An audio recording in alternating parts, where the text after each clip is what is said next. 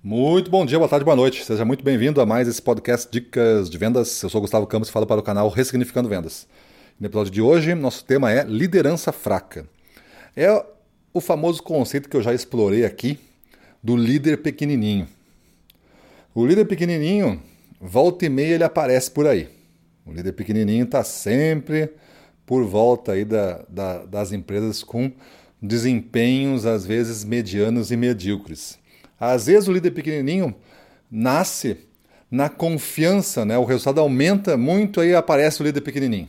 O líder pequenininho começa a, a achar que é suficiente já essa maneira, ele começa a aparecer mais, achando que vai fazer a diferença atuando como um líder pequenininho. Era melhor não, não aparecer como tava, não estava aparecendo, dava dando resultado. Agora começa a aparecer demais começa a querer atuar, controlar, a, a, a manifestar a sua liderança através do poder, ou através da indecisão, ou através das ações erradas, os focos errados. Né? Então, um líder fraco, esse líder pequenininho, dá ouvidos a histórias que têm por finalidade qualquer coisa que não seja o resultado final. O cara dá história a qualquer coisa, qualquer coisa que chega para ele, principalmente dentro desses ambientes tóxicos, qualquer coisa que chega para ele, ele dá ouvido. Aí ele sai numa cruzada, passa uma semana, duas semanas, três semanas, um mês atrás de culpados para essa história que foi uma, uma leitura que alguém fez com sérias intenções pessoais que não sejam da empresa. Aí a pessoa vai atrás, então se torna um líder pequenininho que gasta o seu precioso tempo como líder atrás dessas coisas que não estão entradas ao resultado final. Antes de você fazer uma cruzada dessa, tem que fazer a pergunta se é algo que vai resolver o resultado final, vai aumentar o resultado final. Então, cuida com opiniões, cuida com suposições, cuida com fofocas, cuida com as pessoas tóxicas, cuida com os líderes aí sedutores. Todas as dicas que eu já falei aqui no passado, né? Todos os temas que eu estou lembrando aqui. Então, um líder pequenininho, essa liderança fraca, ela, ela reage a estímulos errados. Ela investe tempo nisso. E aí ela causa mais dano do que benefício, do que resultado.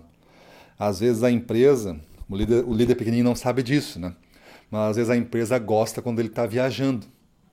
A empresa gosta quando ele está de férias.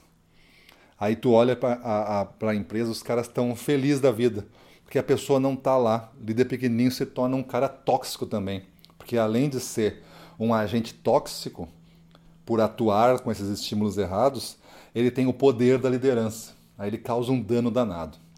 Então faça uma reflexão, você vendedor, se você não tem um líder pequenininho perto de você, se você não é um líder pequenininho para a sua carteira de clientes, se você for gestor já, questione-se: você é um líder pequenininho? Ou você está orientado por os estímulos certos da grandeza, da prosperidade, da positividade, de tentar fazer uma união, mas não caçando bruxas, não caçando unicórnios, inimigos imaginários aí. Beleza? Então vamos cuidar disso. Vamos cuidar disso que a alta performance está nos detalhes. Se essa dica lhe aborreceu, é porque eu toquei num ponto importante.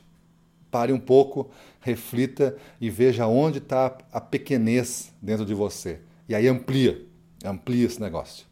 Beleza? Então é isso aí. Vamos para a rua, na frente dos clientes, domínio total, vamos para cima deles.